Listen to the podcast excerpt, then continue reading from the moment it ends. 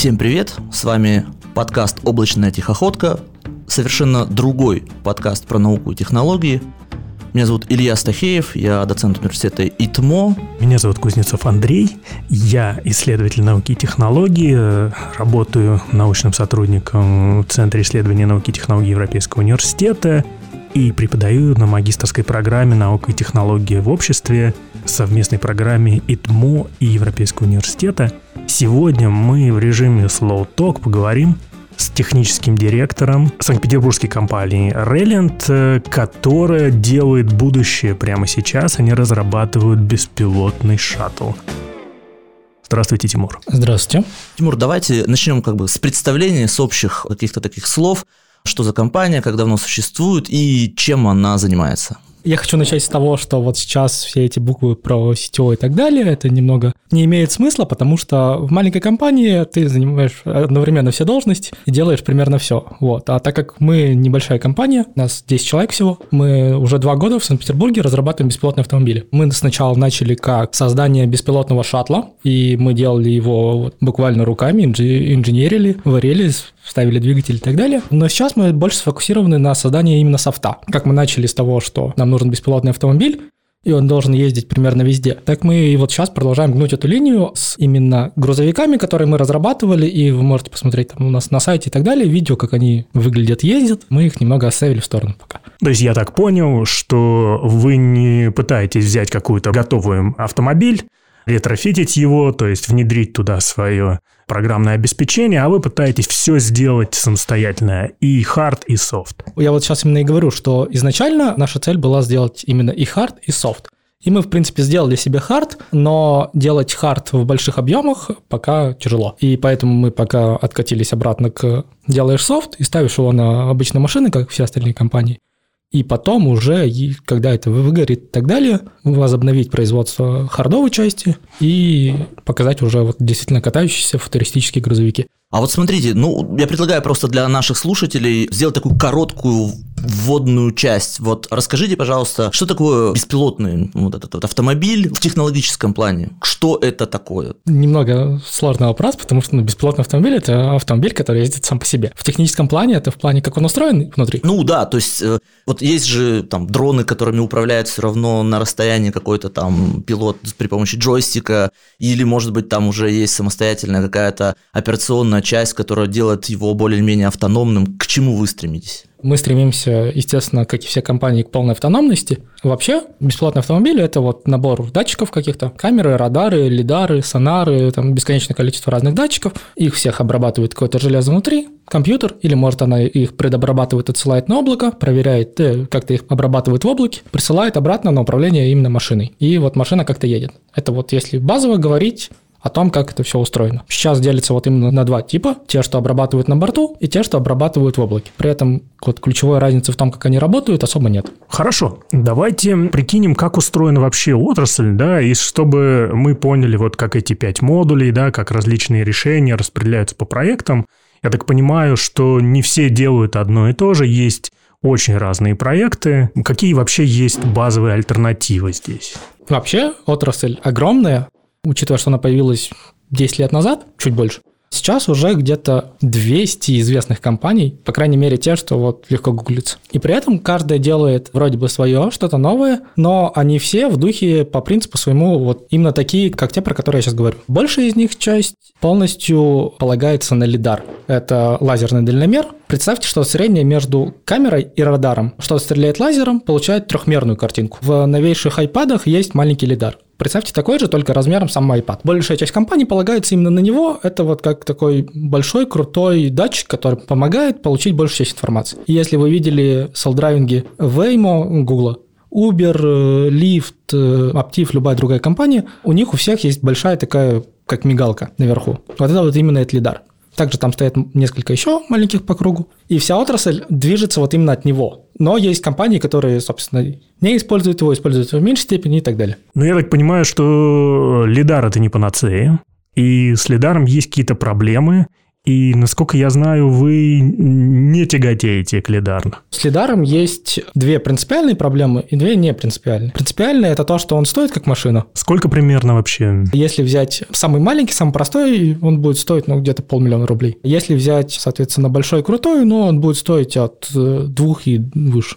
Ну, то есть это примерно означает, что либо очень богатые люди могут владеть такими автомобилями, да, либо это что-то на уровне сервисов каршеринга, роботакси, да? Да, тут скорее даже не роботакси, потому что для роботакси все равно покупать машину, которая и так должна быть э, современная, продвинутая и стоит достаточно много – еще и покупать обвес к ней сверху в стоимость машины или в несколько раз больше машины дороговато для роботакси. Возможно, это будет либо элитное такси, либо какое-то решение типа карьерных самосвалов, что-то еще, но вот в эту степень особо много кто движет сейчас. Есть э, вторая проблема с лидарами. Это то, что для них нужна инфраструктура. Для лидаров, чтобы они хорошо работали, чтобы они вот действительно давали ту качественную картинку, вещь, э, про которую все говорят и все используют, нужна инфраструктура, нужно делать трехмерные карты города. Формально в российском законодательстве нельзя называть это высокоточными или трехмерными картами, но... Ну, по факту это так. Да, по факту это вот, грубо говоря, э, отсканированный город. Это вот те самые HD-карты. Те самые HD-карты. А какое у вас базовое образование, ну и вообще, в принципе, какой у вас спектр образований в вашей команде? Какие компетенции нужны в команде, чтобы вот этим заниматься? Если мы про больше ресерчерское, угу. нужно все-таки быть математиком в какой-то там степени. Пойдут и программисты, и чистые математики, и физики, и статистики и так далее. Есть другие там задачи. У нас есть инженеры, чтобы делать инженерные вещи. У нас для симуляторов есть геймдизайнеры. Но в целом это в основном математики всегда. Единственное, что нужно знать, единственное, что нужно понимать, это вот именно математику. Вы ищете альтернативу лидара, да? Да. Что это за альтернатива? Как вообще Альтернатива такое? – это камера. Если вы заметили, то вы, когда водите машину, вы водите ее глазами. У вас есть две камеры, которые весьма хорошо работают, или, может, не очень хорошо, но тогда вы зря получили права, если вы без очков. И вы весьма прекрасно водите. У вас появляются ошибки, но они у вас появляются вследствие там усталости, болезни, алкоголизма, чего-то еще. Само по себе, если вы вот проснулись, хорошо себя чувствуете, вы не будете ошибаться. Вы будете водить хорошо, и эта идея весьма долго заседать в голове, почему нам буквально для селф-драйвинга нужна палка, которой мы будем тыкать во все предметы, как слепые, и такие, ага, вот здесь есть что-то там на расстоянии двух метров, а здесь на расстоянии трех метров. В смысле, лазер как палка. Ну, то есть я правильно понимаю, это практически как у летучей мыши, да? Вот она же летит вслепую в темноте и вот испускает какие-то там сигналы, бьется об препятствие, он возвращается и, соответственно, говорит, вот до этого столько-то расстояния, до этого столько-то, как-то так, да? Да, на самом деле примерно все датчики так работают. Когда измеряет вашу скорость при помощи радара, он работает так. Когда измеряет расстояние до вас лазерным указателем, он работает так. Конкретно летучие мыши – это сонары. В солдрайвинге сонары – это вот типа парктроники. Лидар – это вот что-то большое, которое может там метров на 100, на 200 померить. Ну хорошо, ну вот вы разрабатываете, пытаетесь решать проблемы, да, или задачи, которые перед вами стоят, да, есть какие-то разработки. Пока вы это не решили, не стабилизировали вообще, а чем вы живете? В каких инициативах вы участвуете? Как вы понимаете, в чем нужно участвовать, в чем не нужно участвовать? На самом деле очень сложный вопрос, потому что не всегда понятно, в чем стоит участвовать, в чем не стоит участвовать. Мы часто участвовали в том, что не стоит, и, видимо, очень часто не участвовали в том, что, в чем стоило бы поучаствовать. Как мы понимаем, что мы движемся, это в основном, конечно, именно разработка, потому что вот наш сейчас, то, что мы хотим сделать, то, что будет продуктом, то, что пока им не является, это вот именно софт, это именно разработка, и мы все его двигаем, двигаем. Время от времени мы разговариваем с всякими компаниями, спрашиваем, что им интересно, что хочется, и пытаемся разработать self-driving здесь, в Питере, который будет хорошо работать в России. То есть вы исходите из того, что, в принципе, наша инфраструктура несовершенна, да, у нас есть климат, а у нас не Калифорния, и поэтому вот предлагаете решение, которое будет лучше адаптировано, чем другие решения. Ну да, именно так. Я думаю, вот по ходу дела я все больше и больше буду рассказывать чем именно наш подход отличается от всех остальных, и почему он будет работать здесь, в Питере, будет работать в России, и, по идее, должен работать в большей части мира. Ну, давайте тогда, если мы заговорили об этом, сравним. Вот у нас есть, наверное, какие-то крупные игроки, ну, ну или видимые игроки. Яндекс, такси, условно говоря, все разработки Яндекса по беспилотным автомобилям. Я, надо сказать, даже как-то, меня даже собеседовали туда в специалисты по коммуникации, с, вот как раз в Яндекс беспилотники. Любопытный был момент, что надо было вот как раз объяснить их там вот эти пять принципов автономности, еще там что-то. Но на самом деле вот как раз тут есть такой момент, насколько российская действительность вообще, ну, она вот для этого аспекта, для беспилотников и так далее подготовлена, что ли? То есть вот что в вас вселяет уверенность, что ваш продукт будет именно востребован в нашей стране?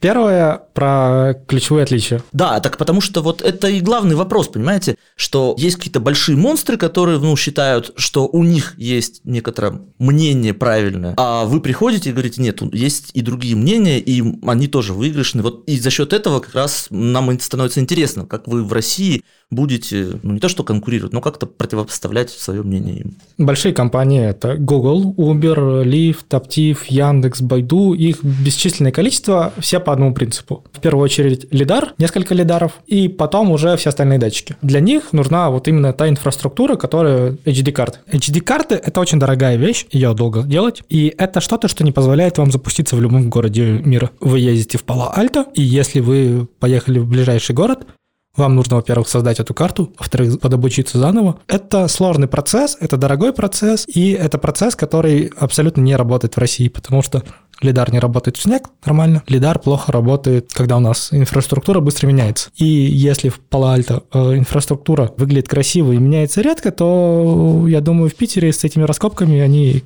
каждый день происходят, не говоря про Москву. Самая большая проблема – снег, деревья э, резко теряют листву, что-то еще. Это каждый раз нужно обновлять эту карту. Это очень дорого. Есть слухи, что Яндекс, когда он в Вегасе ездил, он смог за две недели собрать свою карту Вегаса. С другой стороны, им не нужна была полная карта, им нужен был вот маршрут, по которому они ездили. И, ну вот представьте, две недели на маршрут. Ну вот их маршрут, который в Москве, они тоже долго собирали. Сколько им будет по времени, чтобы выйти в каком-нибудь Липецке? Или в Калуге, или в любом другом российском городе, где еще и, в принципе, нету там всей остальной инфраструктуры нормально.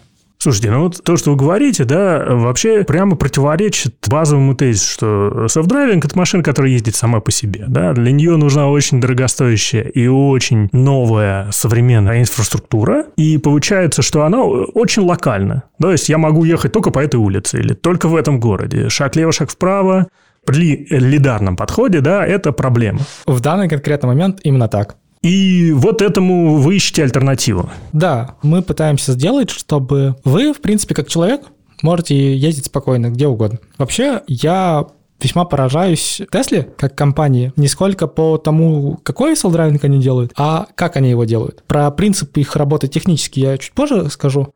А вообще они подошли весьма гениально. Они сначала продали self-driving, а потом начали его делать. Пока Waymo вливает какое-то бесконечное количество денег в свой self-driving, Tesla просто продала на большее количество денег этот self-driving и на них его разрабатывает. Ну, то есть я правильно понимаю, вы сейчас говорите о том, что Tesla продала хард, то есть саму машину, э, оборудованную датчиками, и обещает пользователям, что она будет обновлять софт по мере его разработки. Да, вообще они продали идею self-driving а. Ну, то есть это такой краундфандинг, но очень хорошо замаскированный, да? Нет, это называется правильный бизнес. Ну да, да, да, да, да. То есть сначала, как э, говорил капитан Джек Воробей, у меня нет корабля, но есть лучше, у меня есть идея корабля. Да? Ну, у Тесла уже была э, громкая авария, собственно говоря, после которой Иван Маск начал говорить о том, что они на самом деле не продают, хотя их продвинутая система помощи водителю называется автопилот. Да, Илон Маск после этой аварии в которой человек просто въехал в грузовик на скорости 75 миль в час и погиб. Джошуа Браун, по-моему, его звали.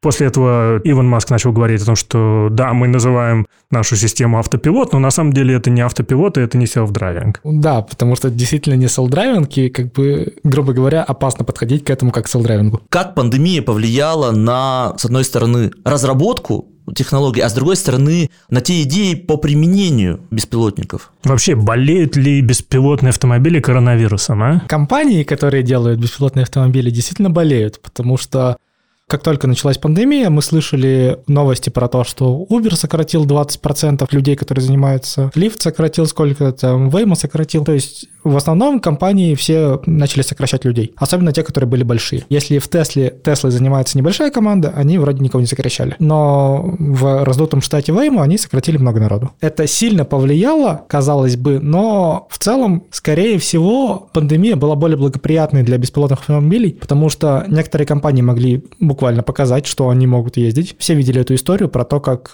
использовали автомобиль для доставки тестов для коронавируса. На нас это, ну, тоже повлияло, потому что не приедешь нормально в офис.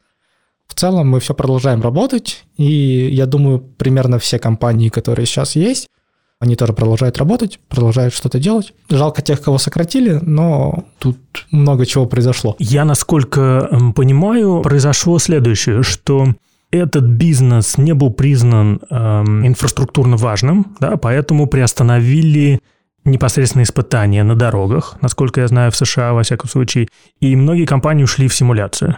То есть они начали в симуляционных средах продолжать тестировать э, свои автомобили. На самом деле все компании всегда уходят в симуляцию, потому что пока машина ездит в реальном городе, также можно и обучать в симуляции. Но на самом деле я был не в курсе про то, что запретили учитывая, что у нас в России, наоборот, обещали, правда, но обещали дать возможность ездить по улицам, и, кажется, даже Яндекс получил эту возможность по более широким улицам ездить во время пандемии. Второе, я знаю, что некоторые компании, во всяком случае, по-моему, компания Optimus Drive, которая работала для относительно закрытого поселка, с целью перевозки пассажиров, они переключились с перевозки пассажиров на перевозку товаров на тех же самых машинах. То есть произошло такое несколько сдвиг в сторону доставки именно то, чем вы занимаетесь, да, то есть доставки не людей, а доставки товаров, э, и в том числе медикаментов, тестов и так далее. Там не было вопроса. Ну, возможно, вы тоже слышали что-то или как-то вы почувствовали, что есть какой-то сдвиг на рынке в сторону ниши, в которой вы занимаетесь. На самом деле он, скорее всего, будет, но в данный конкретный момент этого сдвига еще нет, еще пока никто не оправился нормально. Пандемия как бы еще не закончилась. Этот сдвиг определенно точно будет в сторону доставки товаров, в сторону... Даже беспилотный автомобиль в качестве такси куда более предпочтителен, чем такси с человеком в плане пандемии. И я думаю, этот тренд будет нарастать и нарастать.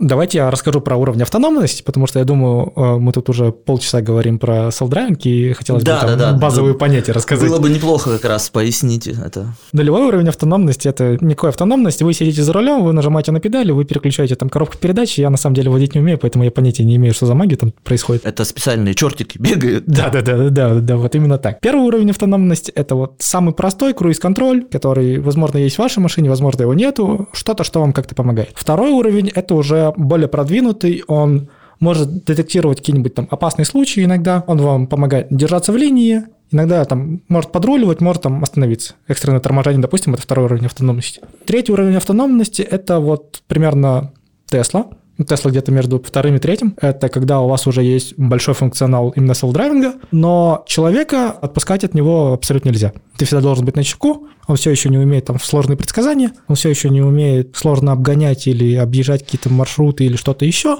Но в целом он может делать базовые вещи, которые занимают там 95% времени поездки за машиной. Типа выехал на шоссе между штатами, да, включил. Да, и, и поехал. И контролируешь ситуацию. Ты должен находиться за рулем, ты должен понимать, что если что-то сейчас произойдет, тебе надо нажать на какие-то педальки, рулем крутануть или что-то сделать. Но в целом он доедет от штата до штата в 99% случаев. Но это такая странная позиция получается, что ты все равно должен, ну, как бы держать руки на руле, насколько я там помню, да. как раз, да и быть готовым и быть напряженным, как будто бы ты ведешь, но ты при этом не ведешь. То есть э, получается такая, с одной стороны, тебя может расслаблять вот этот вот, ну, то есть такая, на мой взгляд, самая опасная промежуточная стадия, где ответственность вся, с одной стороны, на тебе, но все механизмы могут убаюкать твою бдительность там и... Общем... Ну, это так и происходит, да. Позиция эргономов, что на самом деле такой режим делает вождение более опасным. Да, да, да. да Потому да. что когда ты сам управляешь, ты постоянно в концентрации, а здесь, э, да, ты убаюкан, ну, собственно, аварии, вот э, авария Uber показывает то же самое, да. Инженер по технике безопасности, которая должна была контролировать ситуацию, она просто смотрела шоу. Она к шоу «Голос» а, в Америке. И, собственно говоря, заметила просто за секунду до того, как машина въехала в женщину, которая катила перед собой велосипед. Да, вот такие вещи на самом-то деле, как бы они страшно не звучали, они неизбежны. Это вот нужно, оно будет происходить, пока мы не перейдем на следующий уровень. То есть это не причина останавливаться, это причина двигаться быстрее дальше. Ну так, а Сказали, а, как Илон Маск. А следующее, вот мы преодолели этот уровень, и какой у нас следующий уровень? А четвертый уровень автономности – это когда у нас почти абсолютно полностью беспилотный автомобиль. Нам нужно лишь иногда подключаться, там, брать руль, нажимать на педали. В крайне редких случаях, причем машина в четвертом уровне автономности должна предсказать, что сейчас произойдет какое-то событие, чтобы вы успели отреагировать на него. Если оно какое-то слишком сложное, что она не сможет на него отреагировать. Есть какие-то аппараты, которые ну, на этом уровне, ну, я не знаю, вот эти вот все рапторы, там, не знаю, предаторы, которые летают, ну, в смысле, понятное дело, что не автомобили, а вот летающие дроны, вот эти вот боевые, они на этом уровне уже? Потому что я, не знаю, читал, что там уже вплоть до того, что они сами решают поражать цель, не поражать цель и так далее. Или пока еще рано об этом говорить. На самом деле я с УАВами вообще не знаю, угу. как что происходит. Я могу написать его, я могу его собрать, а вот э, что... Что они делают Вот в, что они в сейчас конкретно делают, я не следил никогда. Но из автомобилей нет таких пока. А из автомобилей, ну, самое близкое это, наверное, какой-нибудь Вейма. То есть сейчас они стараются изо всех сил, чтобы быть первыми, кто достигнет пятого уровня, а пятый уровень – это, собственно, абсолютная беспилотность ты можешь просто лежать спать, ты можешь делать, что хочешь. Окей, okay. ну вот если вернуться вот к аварии Uber, да, в марте 2018 года автомобиль Volvo, в котором был софт Uber, наехал на пешехода, который в темное время суток, звали ее Элен Хетцберг, катила около себя велосипед, и вот по данным расследования, датчики или программное обеспечение распознали сначала ее как неопознанный объект, потом как велосипед, потом как машину, то есть ни разу не как то, чем она была, собственно говоря, и настроено, настроено программное обеспечение было таким образом, чтобы не давать много ложноположительных результатов. Более того, инженеры по технике безопасности в этот день отключили экстренное торможение. То есть сигнал поступил, автомобиль не мог затормозить сам, и это должен был сделать инженер, который находился за рулем. Как интерпретировать? Почему неподготовленному слушателю кажется, что это вот какой-то раздолбайство, какое-то какая-то халатность со смертельным исходом. Как бы вы это интерпретировали? Со стороны типа, человека, который сидел за рулем, действительно халатность. Хорошо, это мы примем. Со стороны того, как э, все это распозналось, э, ну, вероятно, темное время суток, камеры не работали, а камера это все-таки основное, чем мы распознаем. Лидаром трудно было бы сказать, что это велосипедист сам по себе или человек, который тащит велосипед. Ну, потому что на самом деле и глазом это тяжело различить, если он не тащит его у себя на голове. Лидаром это еще сложнее различить, потому что ну, у нас картинка худшего качества. Но, скорее всего, это э, было радаром сделано, и э, радар часто выдает ошибки. Радар — это далеко недостаточно точный датчик. И э, так могло совпасть, что, собственно, она увидела там велосипедиста, что логично, или машину, что не совсем логично, но что-то увидела. Почему она его не объехала, почему она не затормозила, это не знаю, не могу сейчас сказать. Ну вот у меня два вопроса вот в этой ситуации, например. Почему все-таки не понизить порог ложноположительных результатов? Ну, безопасность прежде всего.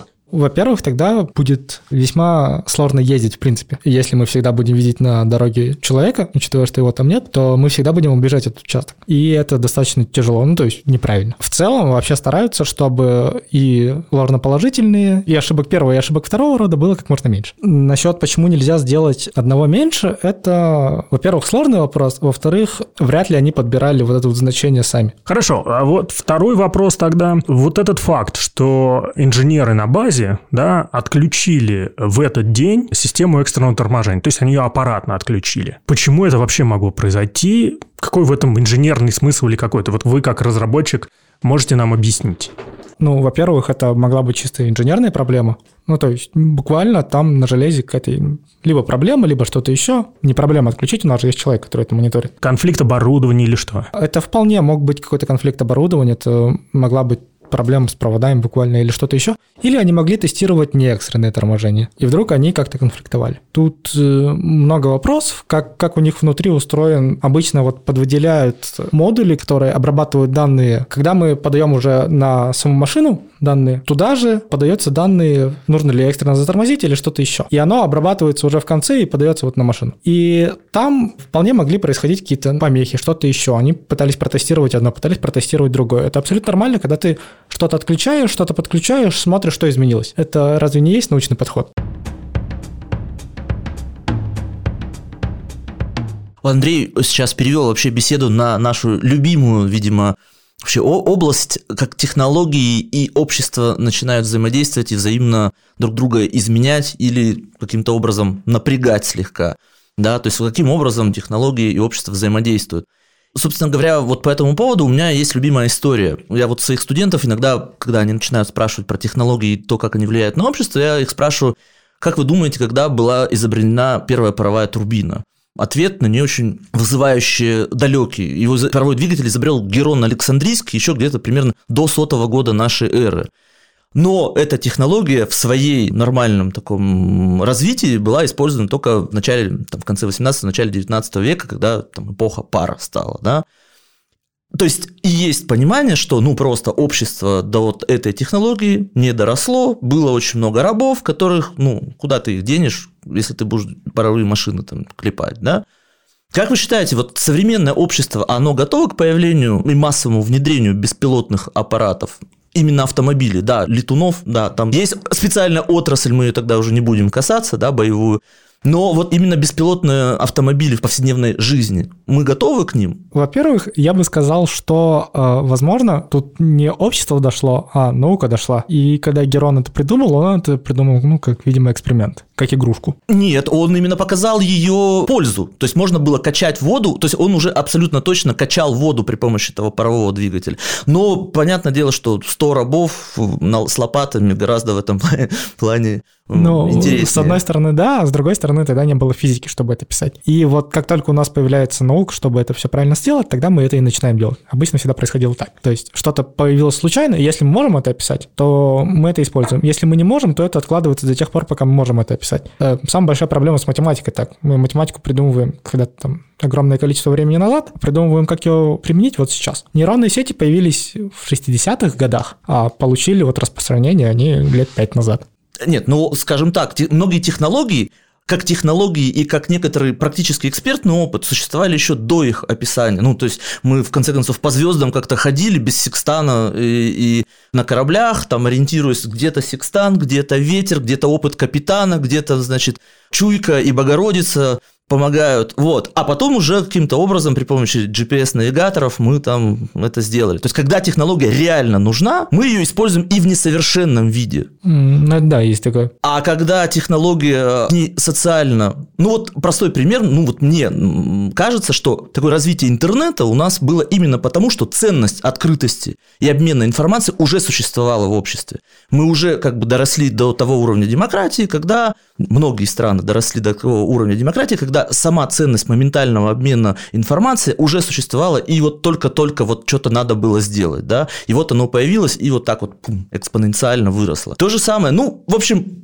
это такой спор, что раньше курица или яйцо, но тем не менее, вот вопрос как раз готовности общества к тому, что появятся беспилотные автомобили, грузовые, и получается, что там целые сообщества, например, в Америке могут потерять работу. Американские дальнобойщики – это такая целая каста, которая там, многие живут аж в своих этих там грузовиках, расписывают их в какие-то фирменные цвета, свои маскоты себе придумывают, ну и так далее. Ну, вот такой спектр вопросов всегда возникает. Во-первых, вот как вы сказали, что если человек готов пользоваться несовершенной технологией, то она ему нужна. И сейчас мы видим, что Tesla самая дорогая компания автомобильная, что все остальные автомобильные компании пытаются внедрять в какой-то мере ADAS. Сейчас это все идет к тому, что человечество хочет беспилотный автомобиль.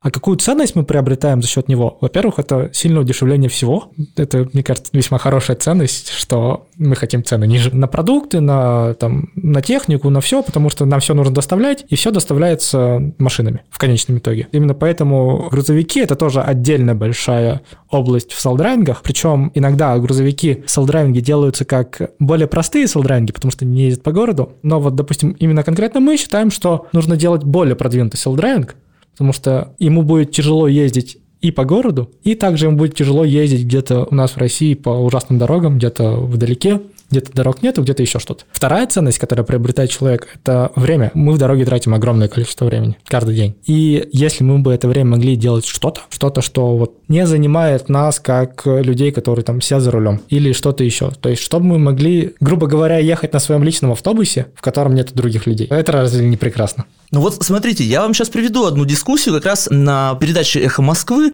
сидел директор разработки Яндекс Беспилотники, и против него сидел весьма самоуверенный уверенный такой ведущий эхо Москвы, который ведет у них автомобильную программу, и говорил, да зачем нужны эти ваши беспилотники? Вот я квалифицированный водитель, мне нравится управлять автомобилем. Это мое удовольствие. Почему вы хотите меня лишить? У меня безаварийный стаж 150 тысяч лет. Я уверенный сам в себе. Как вы можете меня лишить такого замечательного удовольствия и такого замечательного времяпрепровождения? Во-первых, как бы никто не будет заставлять пересаживаться автоматически на беспилотные автомобили. С другой стороны, это увеличивает рынок автомобилей, следовательно, будет помогать его развивать, ну, для всех автолюбителей это плюс, поскольку все люди, которые не умеют водить, могут тоже покупать все машины. Потому что теперь такие же, как те люди, которые умеют водить, те люди, которые любят водить. Тут уже и был у него как раз ответ, что мы, значит, учились 20 лет этому всему. Мы, значит, э, столько пут соли съели, чтобы безаварийно ездить, а тут, значит, придут на наши дороги вот эти вот люди, которые не умеют водить автомобили, которым робот, значит, ведет машину, а вдруг робот сломается, и что он не умейка будет делать? Он врежется в нас, умеющих управлять автомобилем. Вот такие вещи выдают, может, это и частное мнение, но оно явно не единственное, оно выдает такую вот некоторое подозрение к технологиям, да, вот когда человек лишается некоторой субъектности, человек боится утратить некоторую иллюзию контроля, которая у него есть. Такая логика несколько порочна, потому что при текущей ситуации у вас может ехать и человеческий водитель, который не умеет ездить, поэтому этот аргумент можно оставить. Мы, в принципе, сейчас видим, что это политический вопрос. То есть, если мы поставим вопрос о том, чтобы право на мобильность, у кого оно и кому оно доступно, и сегодня мы видим, если у вас плохое зрение, вы ограничены в этих правах. Если вы уже преклонного возраста, вам тяжело водить, вы ограничены в этом. Это показывает нам, как связана политика в широком понимании, да, не только в процедурном понимании, и технологии. То, чем сегодня занимается Релленд при позитивном развитии событий, изменит ту ситуацию, которая есть сегодня в сфере права на мобильность. Андрей, ты правильно упомянул слово «право», а вот, вот еще правовые вопросы же всегда есть. То есть кто будет субъектом ну, некоторой правовой регуляции, когда за рулем будет никто. Это на самом деле очень сложный вопрос, который у нас в правительстве пытаются решать. Формально пока он никак не решен. Сейчас это как э, военный объект. Это как если вас сбил танк, то кто виноват? То есть Никто. ты сам, да? Да, ты сам виноват. И вот сейчас формально оно устроено, ну, почти так же. В целом у нас наконец-таки появились правовые песочницы, ну, или скоро появятся, я не помню, вот новости недавно были, и что у нас в Петербурге пытаются год или полтора пытаются ввести наконец-таки возможность беспилотников, чтобы их как-то узаконить, и потом уже, ну, я надеюсь, мы когда-нибудь у нас доделают это, потому что и в правительстве это сильно толкают, и в целом компании у нас огромное количество компаний в России, которые занимаются беспилотными автомобилями в разной степени. Ну, собственно, вся эта тема продвигается, и то, что оно будет как-то легализировано и будет как-то работать, сомнений в этом абсолютно нет. Вопрос как, тут я уже не скажу вам. Ну вот я бы связал это с техническим содержанием. Насколько я понимаю, программное обеспечение беспилотных автомобилей – это в основном нейросети. Да, но не у всех. То есть это может быть э, простой вот такой вот, робот, который написан на ифах и делает то, что у него там запрограммировано прям сильно захардкожено, грубо говоря. Нейросети — это э, вид, скажем, более элегантный, или более простой, как запрограммировать что-то, что нереально запрограммировать. Например, э, невозможно написать штуку, которая будет детектировать машины идеально. Во всех компаниях всегда есть нейросети, которые вот что-то такое делают, но это не всегда все. И по большей части это вот только восприятие. Ваш стартап, я так понимаю, работает э, с нейросетями. Да, вообще маленькое такое Евангелие у нас это то, что мы хотим, чтобы оно было чуть ли не целиком и полностью нейросетевым. Единственное, что там должно быть не нейросетевым, это сверху закинутые правила ПДД. А так, чтобы он от и до продумывал все нейросетями, потому что то, как мы можем записать что-то, что мы хотим представить, оно ограничено тем, что это мы будем записывать. А если мы скормим огромное количество данных, то нейросеть запишет то, как оно это восприняло через огромное количество данных. У меня нет такого опыта. Ни у кого из нашей команды или вряд ли у кого-то в этом городе есть такое большое количество опыта, какое может воспринять нейросеть. Мой вопрос про нейросети – это подготовка, да, э, то есть нейросети, насколько я понимаю, это не строгие алгоритмы. И по поводу них существует дискуссия о неинтерпретируемости или непрозрачности. То есть, грубо говоря, когда нейросеть, ну вот с Google Photos просто самый простой пример был, но распознавание изображения – это важная часть э, селф-драйвинга. Да? С Google Photos было так, что чернокожих людей это приложение или сервис распознал как горилл. Разумеется, Тут же компания спохватилась, начала исправлять и так далее. Но важный факт. Они не могли сказать, почему это произошло. Почему их нейросеть так классифицировала объект. Переносим это на машины, и, допустим, в ситуации с какого-нибудь, э, ну, вдруг случится такая давить людей, или вот, допустим, чернокожих, которые были классифицированы как гориллы. В принципе, конечно, предположим, что люди важнее, чем животные, да, и есть этот выбор. И никто не может сказать, ну, разработчики не могут сказать, а почему она нейросеть так классифицировала. И вот здесь вот как бы вот эта связка с юридическим вопросом.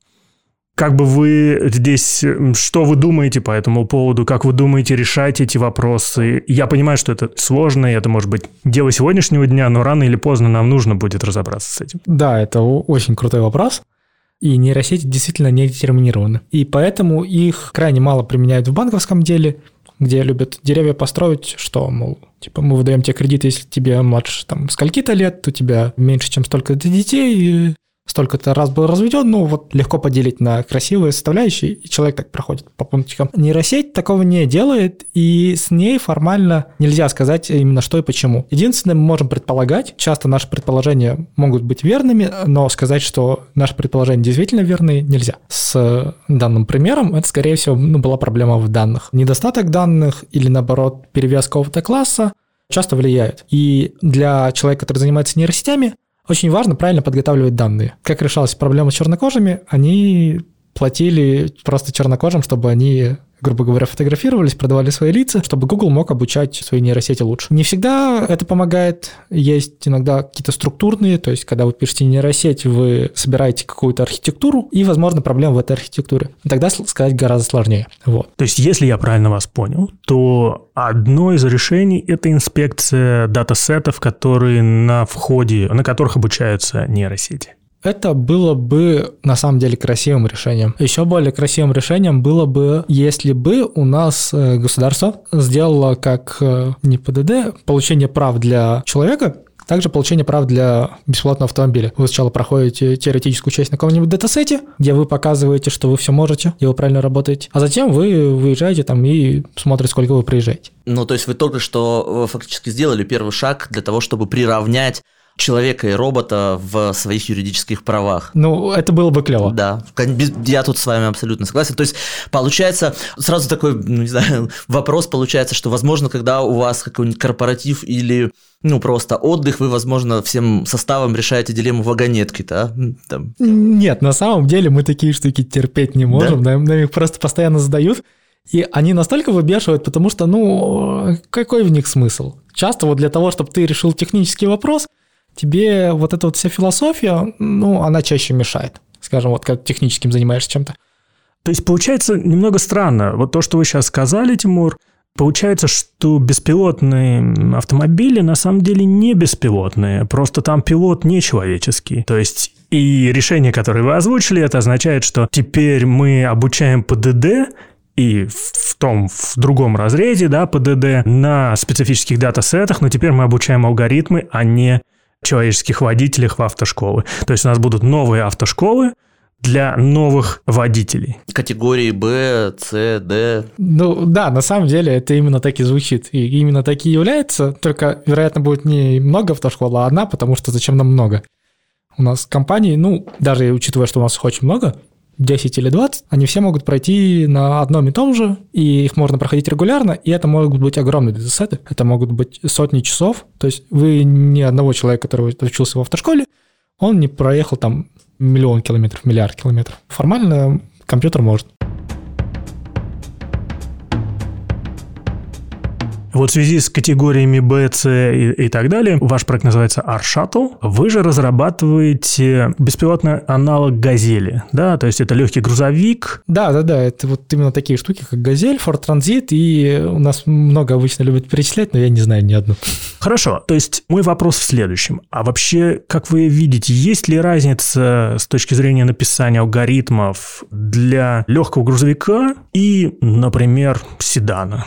Мы закладываем, что этой разницы нет. Или если разница есть, то это разница, ну, с точностью до того, что у тебя размеры другие физические. Большинство компаний, допустим, закрывшие сейчас Starsky Robotics или Too Simple, или, господи, я не помню, как у Waymo называется, ну, у Waymo есть вот огромные грузовики тоже. Там есть немного другая парадигма, что ехать по шоссе проще. И для этого вам формально сильно много людей различать. Зачем их нет на шоссе? Находить светофоры часто, зачем их нет на шоссе? Знаки и так далее. Все вот это вот, это делает все проще. Поэтому мы часто можем слышать про то, что собираются делать колонны селф-драйвингов, где первый ведет человек, а все остальные бесплатно за ним следуют, потому что это значительно проще. Но оно никак не решает проблему edge кейсов. Вот, то есть у нас есть огромное количество разных вещей, которые могут произойти на дороге, которые, по идее, хорошо бы решать, но на шоссе они происходят редко. Я вам так скажу, знаете, как ужасно водителей на междугородних переездах бесят группки вот этих вот грузовиков, которые едут один за одним, потому что их невозможно обогнать.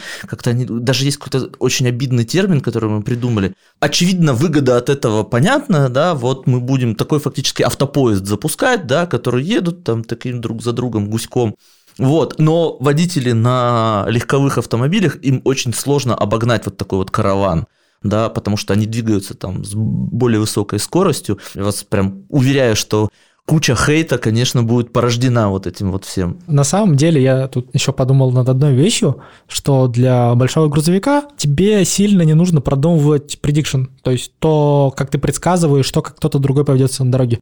Это очень сложная проблема. Это единственная нерешенная проблема в селф-драйвинге. И если ее хорошо решить в этом году, допустим, в следующем году они появятся на улицах. И на самом деле не совсем нужно ее решать для вот огромного грузовика, потому что это не ты должен там кого-то объезжать, стерегаться там и так далее ты можешь ехать, тебе ничего не будет. А вот остальные машины должны тебя объезжать, остерегаться и так далее. Ну, то есть, кто кого пропустит, это невозможный вопрос. Понятно, да, есть такая африканская пословица, что у носорога очень плохое зрение, но при его габаритах это проблема жителей саванны, а не носорога, да. Да невозможный вопрос то, как кто кого должен пропустить. И вот здесь самая большая заковырка. Ну, то есть, условно, решением могло бы быть выделенная линия, как вот для автобусов выделенная линия для грузовиков, на которую никто не едет, и они вот гуськом шпарят туда-обратно. Просто на их линию никто не заезжает, что-нибудь такое. Да, но это инфраструктурно дорого. А мы же хотим сделать что-то, что инфраструктурно не меняет. Есть компании, допустим, которые требуют заменить все светофоры на те, которые выдают сигнал светофора. То есть не только они его показывают для человека, но и отсылают сигнал. Очень удобно. Если бы вот везде стояли такие светофоры, их не надо было бы детектировать там нейросетями. Но при этом но всегда ехать в левой полосе, например, такой вот все, вот как бы грузовики едут только вот в правой полосе, у обочины и не пытаются идти на обгон. Это вот могло бы, например, сделать более предсказуемыми для автомобилей. Нет, это могло бы, конечно, но тебе все равно нужны сложные штуки для перекрестков. Вот есть шоссе, и там кто-то должен поворачивать направо, а ты едешь в правой полосе. Ты должен его пропустить или нет, или что-то должен сделать. И это просто когда, ну, вы еще едете. То есть у вас есть какие-то скорости, это можно как-то прикинуть. Когда вы оба стоите, это кажется буквально невозможно. Кто из вас первым должен начать? Тем более это сложнее, когда у вас... Чем сложнее перекресток, тем сложнее все это продумать, тем сложнее все это предсказать, тем сложнее все это спланировать. Вот здесь всегда появляются ну, сложности. И вот именно их сейчас все мировое сообщество пытается решать. Насколько я знаю, в команде Реллинд нет женщин. Почему? И что нужно уметь, чтобы к вам устроиться на работу, да? Я думаю, что нас слушают, э, разумеется, женщины, мужчины разных возрастов и этнических принадлежностей, да, и они, кто-то из них, разумеется, мечтает разрабатывать и менять будущее вместе с вами. Вообще, мне весьма печально, что у нас нет девушек в команде потому что у нас весьма такое токсичное мужское общество образовалось. Ну, на самом деле оно не образовалось, мы по большей части все были друзья, и всех тех, кого мы нанимали отдельно, мы с ними быстро становились там хорошими друзьями, некоторые из них становились лучшими друзьями, но всех тех, кого мы собеседовали, обычно это низкий уровень математической подготовки или кодинга, или чего-то еще, в зависимости от того, на что конкретно человек претендует. То есть, если ты идешь на нейросети, ты должен знать, собственно, как кодить, ты должен знать компьютерное зрение, машинное обучение, нейронные сети. Вот. Если ты идешь на более алгоритмические штуки, то ты должен знать, ну, собственно, как кодить, алгоритмы и хорошо писать на плюсах, если мы будем говорить грубо. В целом мы, конечно, ищем людей, которые могут во все и сразу, и любое что им дашь, они такие, а, а, а, взяли, сделали. Я до сих пор привожу отличный пример. Когда мы собрали э, наш первый фургон, мы решили, типа, а что мы с ним сделаем? А давай мы просто покатаем по городу машинку на пульте управления. Вот. Без ничего. То есть это было просто шасси с двигателем, с батарейкой. Огромная такая машинка на пульте управления весом там, в тонн. И мы садились и такие, а как мы будем вообще управлять? И мы такие, давайте мы напишем на телефон просто приложение. Кто-нибудь умеет? Через 15 минут один из наших парней, я написал, кидает телефон на стол. Мы такие, типа, в смысле? ну, пошлите, все, я готово сделал. И мы с абсолютным шоком наблюдали, как, типа, мы вот разговариваем, и мы еще даже никто не встал, грубо говоря, из-за стола. А он, сидя за ноутбуком, ровно так же за столом, мы пока обсуждали, курили кальян, он это взял и быстро сделал. Мы пытаемся найти вот именно таких людей, которые грубо говоря, могут все, потому что в стартапе, когда мало человек, каждый человек должен иметь все. И тут э, конкретные обязанности, конкретно то, что человек должен знать, оно расплывчато. Но я всегда давлю на то, что человек должен понимать математику, уметь программировать, неважно что, неважно как, неважно на каком языке, важно как. И чтобы у него было там какое-нибудь понимание физики, потому что в нашем деле это тоже важно. То есть, если к вам подастся компетентный человек, вам все равно какого он пола? Я хочу квоту на женщин в компании. Ах, даже так. Хорошо, ну, возможно, те, кто нас слушает и кому интересно, погуглите Релент. Если вы пройдете собеседование, то у вас есть э, все шансы менять будущее. Скажите, вот что нужно знать, что нужно читать, чтобы быть в курсе новостей про беспилотные... Ну, то есть просто там топ-3, 4, 5 ресурсов, которые нужно просто мониторить, что вы читаете? На самом деле, чтобы вот быть в курсе всех бесплатных новостей, нужно читать две вещи.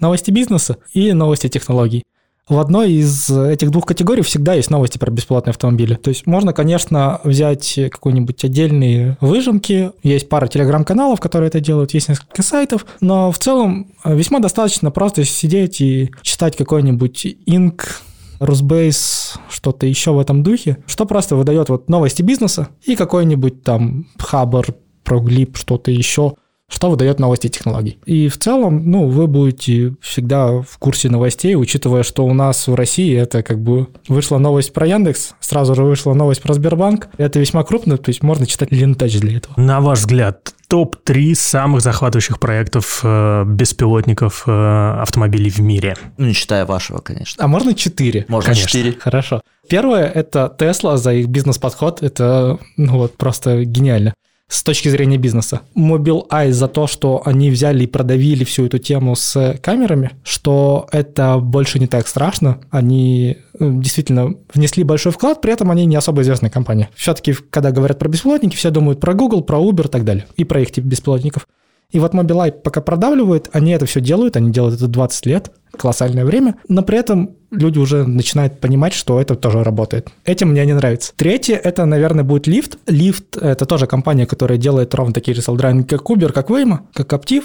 И, по-моему, они все еще и вместе работают в Palo Вот, поэтому через лифт вы можете заказать такси, который вам приедет Uber или Waymo, но они интересны не как компания, которая делает какую-то конкретную технологию, как люди, которые, в принципе, это популяризируют. В селдрайвинге есть проблема в том, что часто тебе приходится не сколько ресерчить, не сколько придумывать что-то новое, сколько работать с тем, что есть, пытаться это впихнуть в непих... ну, невпихуемое когда компания дает возможность ученым сделать работу за них, когда они популяризируют все это дело, собственно, начинает расти вся индустрия и так далее, нейронные сети, сколько бы их там ни продумывал Google и так далее, они сделали там небольшое количество. Все остальное сделало вот все остальное научное сообщество, которое, грубо говоря, даже те же студенты, аспиранты и так далее, они видят, что чего-то еще нет, о, давайте-ка я сделаю что-то вот такое вот, потому что я могу это сделать. И когда компания продвигает, дает тебе возможность это сделать, это очень интересно. Вот прямо сейчас они устроили чемпионат по, собственно, предикшену. В надежде, что, возможно, хоть одна из команд ученых сможет хоть как-то решить эту проблему. Все те, кто нас слушают, могут поучаствовать, он только начался. И месяца через три, возможно, мы увидим что-то интересное. Четвертое. Когнитив за то, как они умеют бабки выбивать. Это просто колоссально. Когда, на ваш взгляд, беспилотная «Газель» появится на улицах Санкт-Петербурга? Если вы конкретно про нашу, то как конкретно «Газель» я не знаю, но как какой-нибудь форм-фактор в виде какого-нибудь автомобиля – как только у нас в Питере это разрешат. Просто с этим очень долго тянут, это очень сильно бесит, но при этом мы все стараемся успеть это сделать, чтобы к моменту, когда нас наконец-таки бегло все разрешит, мы могли взять и выкатить машинку, покатать ее, наконец-таки нормально все это тестировать в реальных условиях, не в симуляциях, не в загончиках, а на улицах. Когда мы будем делать полноценно, это год где-то 23-й, что уже не так далеко кажется, когда у нас наконец-таки правительство это разрешит. Ну, то есть получается, опять у нас есть некоторое взаимодействие, необходимость взаимодействия между общественным, там, управленческими, административными органами и современными технологиями. И вообще, вот э, когда вы говорили про Лифт – это, конечно, вот очень мощный коммуникационный кейс, получается, с того, как необходимость технологии обосновывается и популяризируется на такой более или менее широкий круг людей, где кто-то, а, что-то слышал, б, мне нравится, я пойду в это работать, с, ага, мне нравится, когда я стану там политиком а, или чиновником, я это обязательно разрешу у себя там в городе, вот как-то так. Это был подкаст «Облачная тихоходка». Совершенно другой подкаст о науке и технологии в режиме Slow Talk. Сегодня с нами был Тимур Игнатьев, технический директор стартапа Reliant, и мы говорили об их разработке беспилотного шаттла. Как всегда, призываем подписываться на наш подкаст на всех платформах, которые существуют на этой планете и этой вселенной. Оставляйте свои оценки, пишите отзывы, с вами были Илья Стахеев и Андрей Кузнецов. До встречи в следующих выпусках. Всем пока. Пока.